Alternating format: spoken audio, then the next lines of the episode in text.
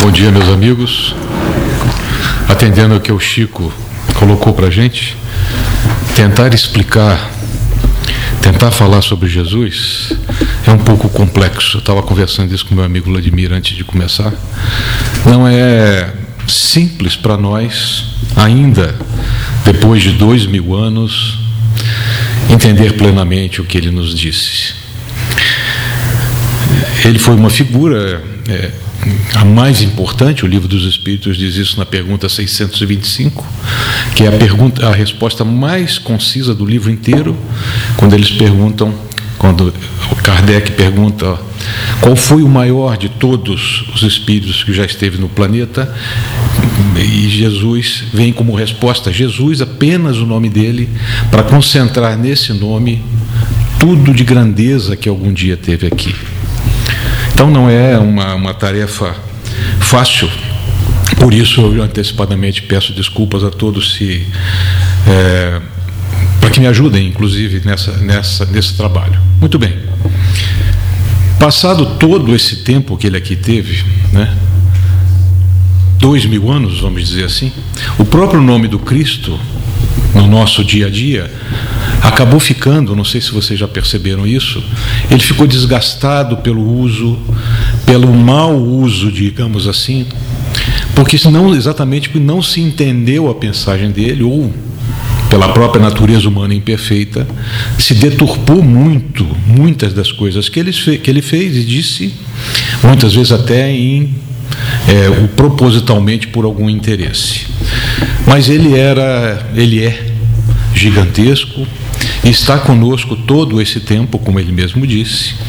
Então, para a gente começar a entender a natureza dele, um exemplo pequenino, diz eh, nosso amigo Humberto de Campos, no seu livro Estante da Vida, está lá no capítulo 34. O Anjo Solitário, para aqueles que quiserem, tiverem curiosidade de ver, o nome do livro é Estante da Vida, de Humberto de Campos. E ele diz lá, ele diz assim: Vamos tentar dar uma imagem do que era Jesus, do que é Jesus. Diz que no dia, naquela tarde sombria da crucificação, onde havia todo um, um, um ambiente ruim pela, pela, pela, pelo fato doloroso que havia acontecido, está lá Jesus crucificado, é? uma coisa terrível, e ele diz que no mundo espiritual, que a maioria não conseguia visualizar, só via lá Jesus e os outros dois presos àquela cruz infame. Mas diz, Humberto relata nesse capítulo, O Anjo Solitário, que o ambiente espiritual era um pouco diverso do que aquilo que se via com os olhos físicos. O mestre preso à cruz, por sua condição de estar utilizando um corpo físico, sofria as dores do momento, porque logo em seguida ele iria deixar o corpo físico. Então, naqueles momentos finais, uma legião de amigos, de auxiliares, vamos dizer assim, de Jesus, estavam junto com ele naquele momento triste e doloroso, para tentar amenizar esse momento final. E entre muitos passavam, muitos tentavam passar a Jesus bálsamos de reconforto, e ele diz que havia um desses, que estava muito agitado, muito apressado e se movimentava muito rapidamente, e que ele foi até perto da cruz onde estava o Cristo, tentando ouvir uh, Jesus balbuciar, porque quase já não tinha forças para falar, balbuciar algumas palavras para que ele ouvisse o que era. Até que ele ouviu e diz no livro, no capítulo 34, que ele sai em desabalada carreira. Muito bem. Este, que dá um nome ao, ao capítulo, o anjo solitário, foi, desceu, foi ter com Jesus e recebeu de Jesus, num dos últimos momentos, numa das, das suas últimas atitudes como encarnado, uma solicitação. Que aquele que aquele, vamos dizer assim, anjo, nós dizemos anjo, um espírito de, elevada, de elevado nível, que ele fosse em busca de Judas, que naqueles instantes, um pouco antes, tinha se suicidado. Alguém que estava no final da sua vida física, humilhado, torturado, incompreendido, injustiçado, no mínimo cada um de nós estaria, pelo menos, chateado, revoltado. Jesus não. Jesus brilhava no meio de toda aquela tristeza e se preocupou em mandar auxílio a Judas, que o havia traído. Eu pergunto, qual de nós poderia ter uma reação parecida? Então, isso nos mostra a gigantesca distância que nós ainda estamos dele.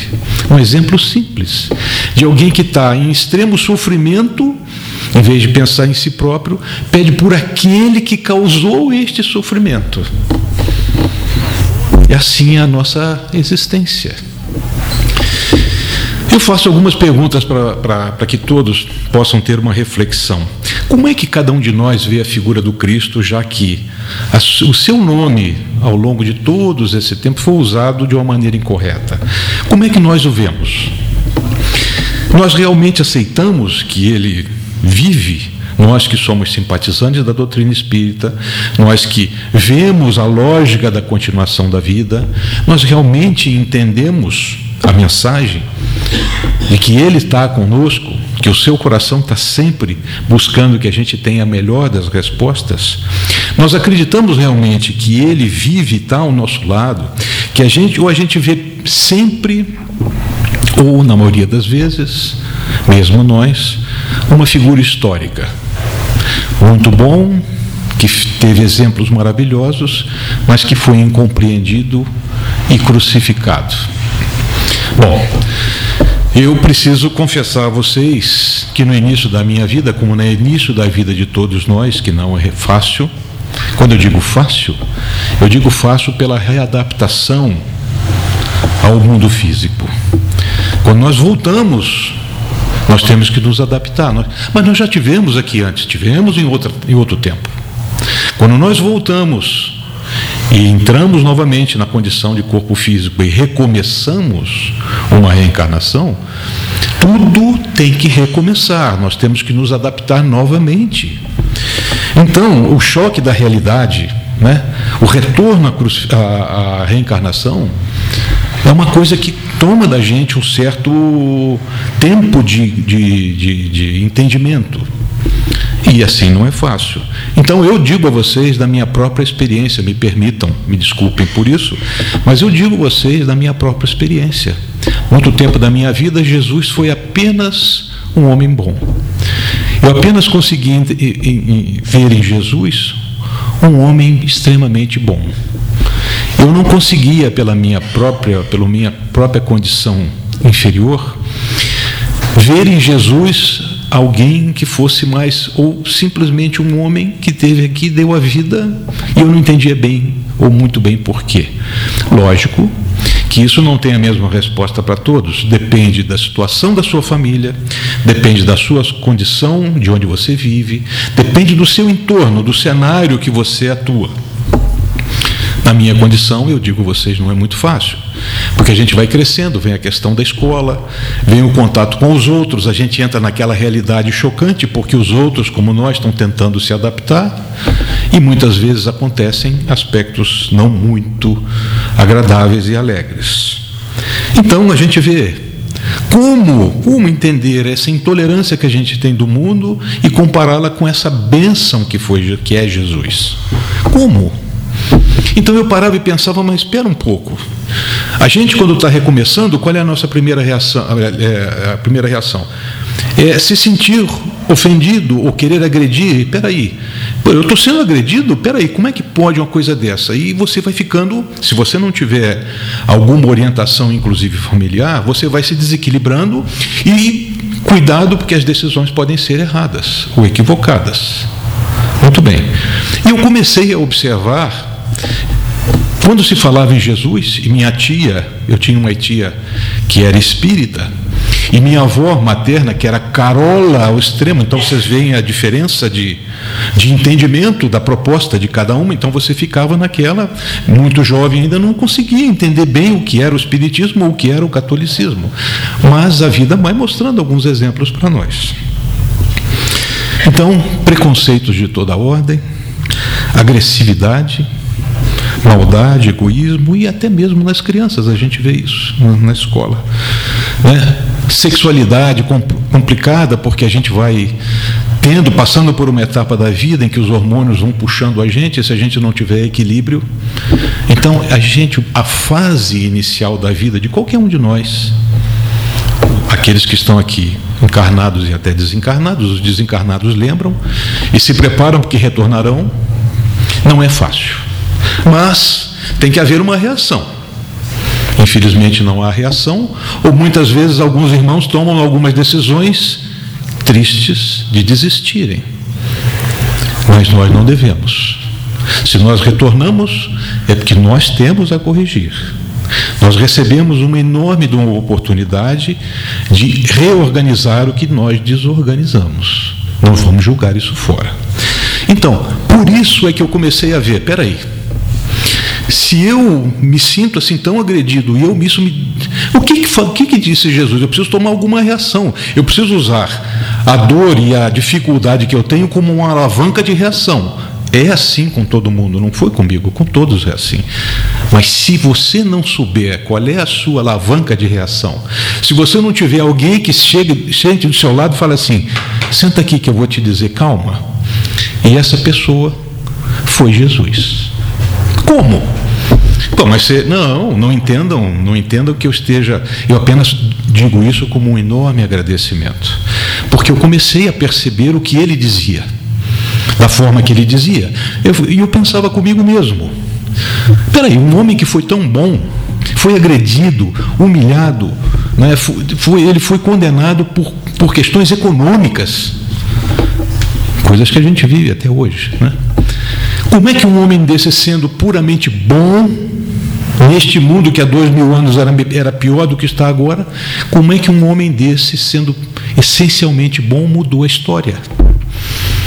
Como é que ele, sendo bom, conseguiu mudar a história? Antes e depois dele. Ele não pregou armas, batalha, ideologia, ele não pregou nada disso. Ele pregou um abraço, um sorriso, um auxílio, essas eram as armas de Jesus. E isso começou a me fascinar. Me fascinar. E eu, quando ouvia, quando lia as suas mensagens, eu pedia, meu Deus, esta é uma ajuda. Esta, eu preciso, eu preciso procurar entender. E, por favor, de novo, me desculpem, não estou fazendo apologia de mim mesmo, eu apenas pedi licença a vocês para citar o meu próprio exemplo. É, só que Ficou mais fácil ainda quando, na segunda metade do século XIX, veio ter conosco a terceira revelação. Dia 18 de abril de 1857 veio o Espiritismo, bendito e abençoado Kardec. Aí nós tivemos um componente que todos antes desta data não tinham.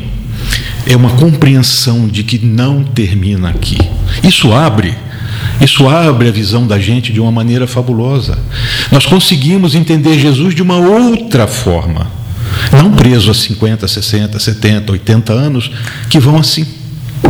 Se a gente abrir a cabeça do que Jesus tentou mostrar a gente, de que existe uma eternidade as tuas oportunidades agora, se ainda você não conseguiu, vai um pouquinho mais à frente, um pouquinho mais à frente, vá vencendo, ninguém vai virar o jogo imediatamente. Por isso nós voltamos. E repetimos, e voltamos, e voltamos, e voltamos. Então, a motivação proveniente desse conhecimento de que a vida prossegue, ela é fundamental e fundamental para as nossas decisões, porque a gente sabe o que pode impactar no nosso próprio desenvolvimento, no, próximo, no nosso próprio é, é, crescimento espiritual. Perceber e aceitar o que realmente nós somos é a primeira etapa da nossa reação. Perceber e aceitar o que nós somos. Nós sabemos o que, quem nós somos? Eu garanto a vocês que sim.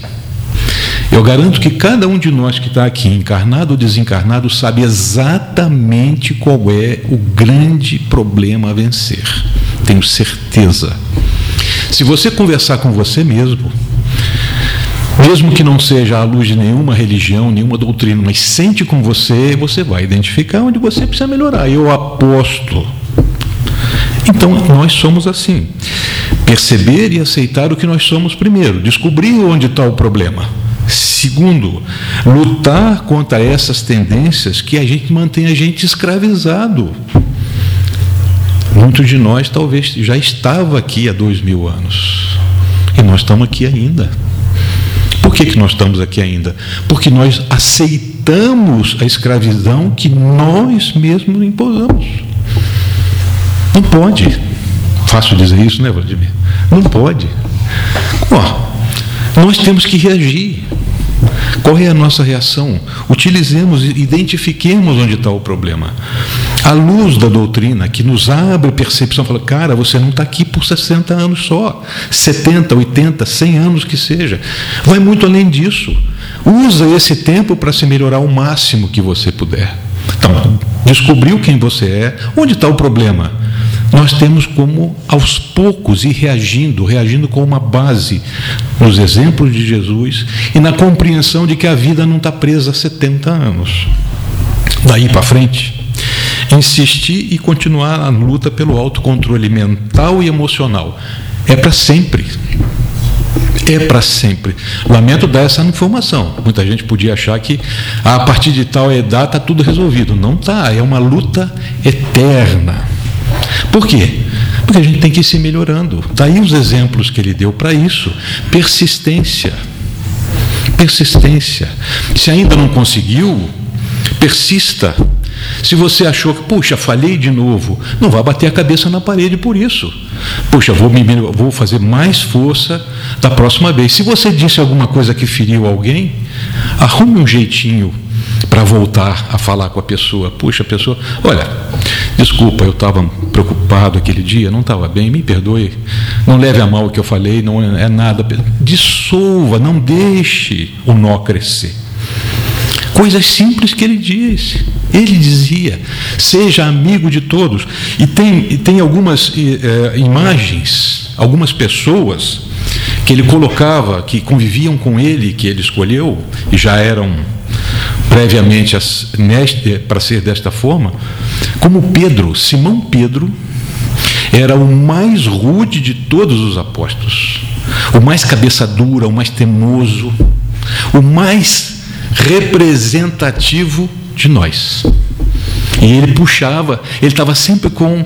Ele, as lições que vinham com Pedro são valiosíssimas, procurem ler. Eu separei aqui alguns casos dele. E teve uma época que, onde ele estava, chegaram bateram na porta da casa de Pedro três publicanos. Publicanos eram as pessoas mais detestadas, porque cobravam impostos, porque se destacavam perante o resto do pessoal que tinha dificuldades, porque eles cobravam os impostos e tinham uma vida acima. Então, por, por todos, tudo que vocês possam imaginar, eles não eram bem quistos.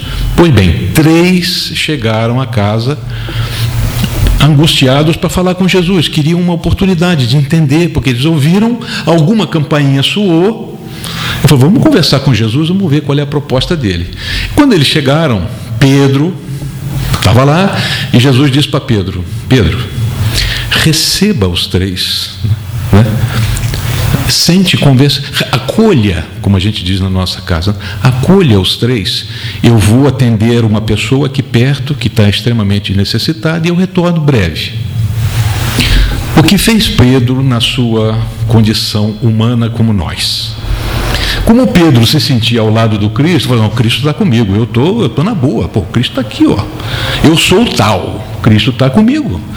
Se encheu de moral e só faltou chegar para os três publicanos e falar assim: que bonito vocês, não? Tocou pau nos três. Como é que você, você sendo a da comunidade, faz um negócio desse? E os caras foram buchando, eles já estavam chegando lá com dúvida. Eles foram ficando mais para baixo, mais para baixo, mais para baixo. E Pedro, pau nos caras. Pô, mas vocês não podem fazer isso, vocês. Resultado, botou os três caras lá embaixo. Veio o Cristo. O Cristo chegou, olhou, olhou os três assim. Aí o que, que ele fez? Ele viu da situação, Pedro tinha agido como nós agimos perante, né? A gente se acha, inclusive nós espíritas, né? Muitas vezes a gente se pega falando e fazendo alguma coisa como se a gente tivesse alguma coisa a mais por ser espírita. Muito bem. E diz, conta que Jesus sentou com os três, apresentou a ideia, o mundo, qual seria realmente o mundo, a vida verdadeira, levantou a moral dos três. Olha só a quantidade de exemplos que vai saindo na história. A coisa, o, a, a, como Pedro agiu errado, como Jesus corrigiu, levantou a moral das pessoas. Quando eles saíram, Pedro, na primeira oportunidade, poderia ter observado o que aconteceu né, e se tocado. Ele chegou ao ponto de criticar o Cristo, chegar e falar assim: Poxa, Senhor, se nós agimos assim com esses três senhores impuros e que exploram o povo, como é que nós vamos agir com os que são bons? E Pedro toma a primeira, entre aspas, né, tamancada, e Jesus diz assim: Mas Pedro, nós não estamos aqui pelos justos, porque Pedro se considerava um justo. Nós não estamos aqui pelos justos, nós viemos aqui para ajudar os impuros, os necessitados, aqueles que precisam. Então, primeiro choque de realidade de Pedro foi esse, de cara. Segundo evento interessante com Pedro foi numa das últimas ceias, antes de Jesus morrer, em que ele diz: Pedro, você vai me negar. E Pedro, logicamente, ó, como eu, deve ser alguém outro, não será Tiago, não será João, eu, não, de maneira nenhuma, eu não vou lhe nunca. Qualquer qualquer lança contra o Senhor será uma contra mim também. Tu vais me negar, porque quando a gente tem um aperto sério, brusco, a gente tem a tendência a escapar, é natural. Mas eu estou com o Senhor, tu vais me negar. Não vou. Resultado. No dia que ele estava lá preso diante de Pilatos, o galo, e ele negou, negou o Cristo três vezes. Só se deu conta na última vez, quando o galo cantou, é que ele caiu em si. E ainda por cima conseguiu ver Jesus onde ele estava, porque ele estava embaixo na multidão. E Jesus olhou para ele e, adivinha, descobriu Pedro lá, olhou, viu Pedro lá embaixo vocês acham qual foi a reação de Jesus? Um olhar de reprovação, ou aquele olhar que cada um de nós não falei? Não. O Cristo olhou para ele com a maior ternura que ele tinha visto Cristo olhar. Por quê? Jesus nos conhece. Ele sabe que o nosso coração, o nosso, nosso espírito não está redondo ainda. Segunda pancada que balançou muito Pedro. E uma terceira que eu, não estou dizendo que foram essas, estou dizendo que eu, eu percebi no que eu li. Uma terceira, quando Pedro já estava idoso, o Pedro já tinha falecido, Paulo de Tarso estava colocando o Espiritismo, divulgando o Espiritismo pelo mundo, que é fundada a Casa do Caminho. E aí acontece nós, no nosso ânimo, Diz que nesse dia eles recebiam na casa do caminho todo tipo de pessoa que continuava como no tempo de Jesus, doentes, leprosos. Abandonar dois mil anos, vocês imaginavam, não havia medicina, não havia hospital, não havia recurso. Só haviam é, é, coisas muito simples. Pois muito bem, Jesus já tinha ido e ele um dia conta que um dia Pedro levantou com um mau humor terrível. Não que isso aconteça com a gente, evidentemente não acontece nunca. É, ele levantou com um mau humor danado. Aquele dia não estava indo bem a coisa. Ele atendeu os pobres de má vontade. Ele não foi. Ele estava se sentindo cansado, não desanimado, estava cansado. Ele se sentia cansado. E, e o dia passou para ele de uma maneira difícil. Quando foi seis horas da tarde, ele falou assim: chega, eu estou cansado, e pá, fechou a porta. Não vamos atender mais ninguém. Tá. E se recolheu. Daí a alguns minutos. Aí ele gritou lá de onde ele estava: já fechamos, não atendemos mais ninguém hoje. Não teve problema. Né? Mas não é possível.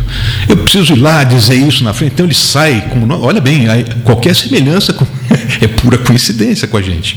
Ele sai cheio de rompante. Quando ele chega num corredor que dava até a porta da frente, ele vê que essa pessoa que bateu tinha conseguido entrar. Aí é que ele se encheu de vontade e puxou o ar para falar com ele. Só que quando essa pessoa passou na janela e a luz iluminou, era o Cristo. Como é que vocês acham que Pedro se sentiu? imediatamente veio em direção dele toda aquela carga de realidade. De ver que, apesar de nós conhecermos o Cristo, de aceitarmos a palavra dele, de buscarmos colocar na nossa vida, de abraçarmos, de respeitarmos, de cuidarmos das pessoas, de tudo isso, muitas vezes nós falhamos. Que nem todos os dias nós estamos bem.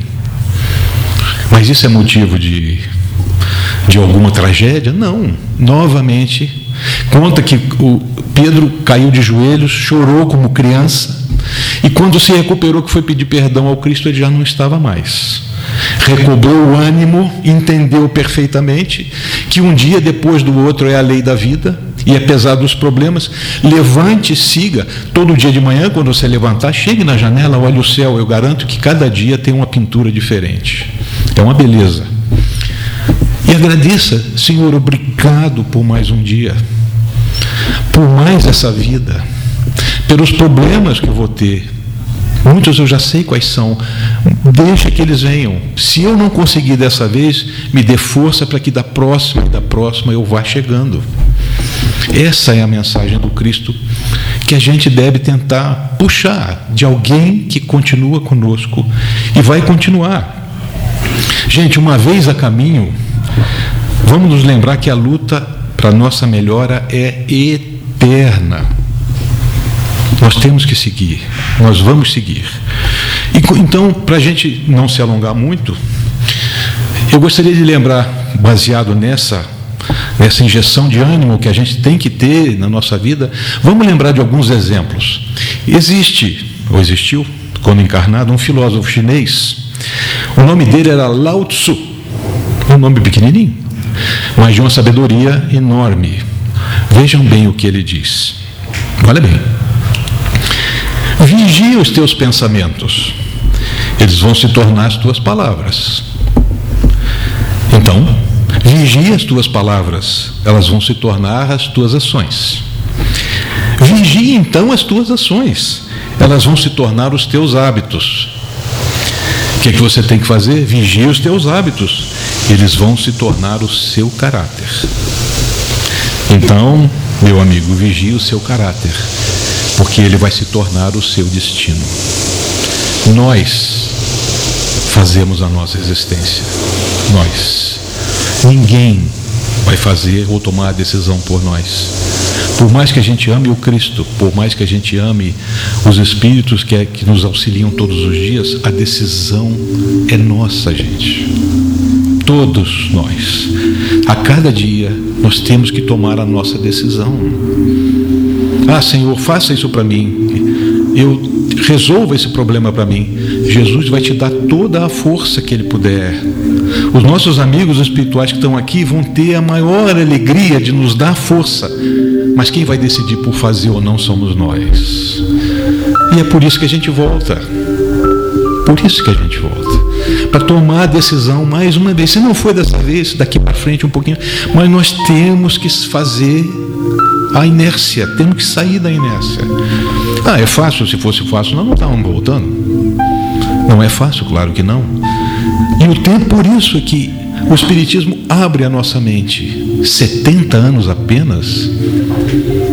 A vida é muito mais do que isso. A eternidade é muito mais do que isso. Como Lao Tzu falou, também tem uma mensagem muito bonita de quem não poderia ser, da nossa queridíssima mentora Joana de Ângeles. Olha o que ela diz no livro Jesus e Atualidade, que o Augusto estudou ontem. Não te crucifiques na consciência de culpa após reconheceres os teus erros. Não te encarceres em sombras depois de identificares os teus delitos. Não te amargures em demasia, descobrindo-te equivocado. Renasce dos teus escombros e recomeça a recuperação de imediato. Não desistir. Se nós não conseguimos a primeira vez, ainda somos imperfeitos, ainda temos muito que aprender. Então, gente, eu tomaria a liberdade de dizer para vocês: vamos descer Jesus da cruz, onde a gente só o vê lá pregado, dor, culpa. Não é essa a vida. A vida não é dor, a vida não é culpa. Peçamos Jesus da cruz. Vamos trazer Jesus para o nosso lado, entender, ler o que ele disse, com, sem, nenhuma, sem nenhuma cortina, nenhum ponto de fundo. Vamos tentar entender o que ele, o que ele disse. Com o Espiritismo, que não há dogma, que não há mistério, muito mais fácil da gente buscar, fazer um plano de recuperação. Ninguém, ninguém segue nesse mundo sem o apoio de Jesus, podem ter certeza. Não diria que ele pessoalmente, porque eu tenho certeza absoluta que ele tem muita coisa para fazer, mas tantos que o seguem. E a gente não consegue vê-los. Seria muito fácil se alguém andasse com um amigo do lado, esse aqui é o meu amigo, olha que ele me ajuda todo dia. Mas a gente não consegue vê-los. É uma, é, uma, é uma prova maior ainda desse carinho que existe para conosco, de toda essa comunidade, querendo que a gente reaja. E a gente sequer pode olhar e dizer, puxa, meu amigo, obrigado. Mas se você não, não vê, agradeça a si mesmo. Agradeça da mesma maneira, porque eles estão sempre com a gente. A cada novo dia, agradeçamos ao Pai por mais essa reencarnação, por mais essa oportunidade. E eu vou tentar dizer o que eu já tentei outras vezes, mas quase sempre eu não consigo. Quarta-feira eu consegui, vou tentar hoje outra vez. No final de um dia, ou no início dele, cheguemos, pensemos em Jesus e, e digamos de coração aberto: Senhor, dentre todos, todos aqueles que te seguem, que acreditam nas tuas mensagens, entre todos, mesmo que eu seja o último deles, que esteja lá no final da linha, seja o último, permite, Senhor, que pelo menos eu continue a te seguir, que eu continue a caminhar pelos teus passos. Vamos tentar. Estamos aqui exatamente com mais uma oportunidade. Temos mais essa oportunidade. Vamos usar. Temos certeza que eles estão conosco, que eles estarão conosco, continuarão conosco até a gente ir se modificando, modificando, modificando para melhor. Ok? Obrigado a todos pela, pela atenção e que Jesus nos cubra de muita paz.